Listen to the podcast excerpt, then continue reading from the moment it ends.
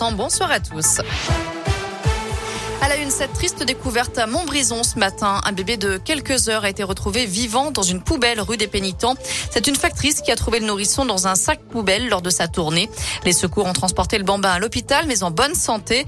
La maman de l'enfant, âgée de 20 ans, s'est elle-même présentée à la gendarmerie. Une enquête pour tentative de meurtre sur mineur de moins de 15 ans a été ouverte par le parquet.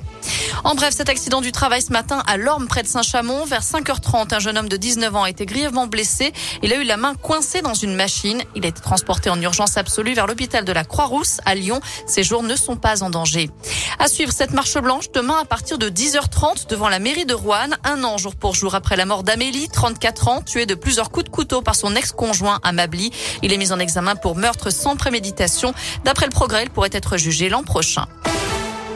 Au deuxième jour du sommet de l'UE à Versailles, Emmanuel Macron a salué l'accueil des réfugiés par les pays frontaliers comme la Pologne ou la Moldavie.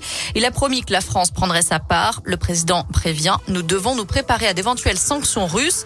D'après lui, l'Europe et l'Afrique vont être très profondément déstabilisées sur le plan alimentaire dans les 12-18 mois. À l'étranger, les commémorations de la triple catastrophe du 11 mars 2011, il y a 11 ans, un séisme suivi d'un tsunami. La centrale nucléaire de Fukushima avait aussi été touchée. Une minute de silence sera organisée dans tout le pays. 18 500 personnes environ avaient perdu la vie. Enfin, devenez volontaire pour la Coupe du Monde de rugby. Elle aura lieu en septembre et octobre 2023 dans 10 villes de France, notamment à Lyon et à Saint-Etienne.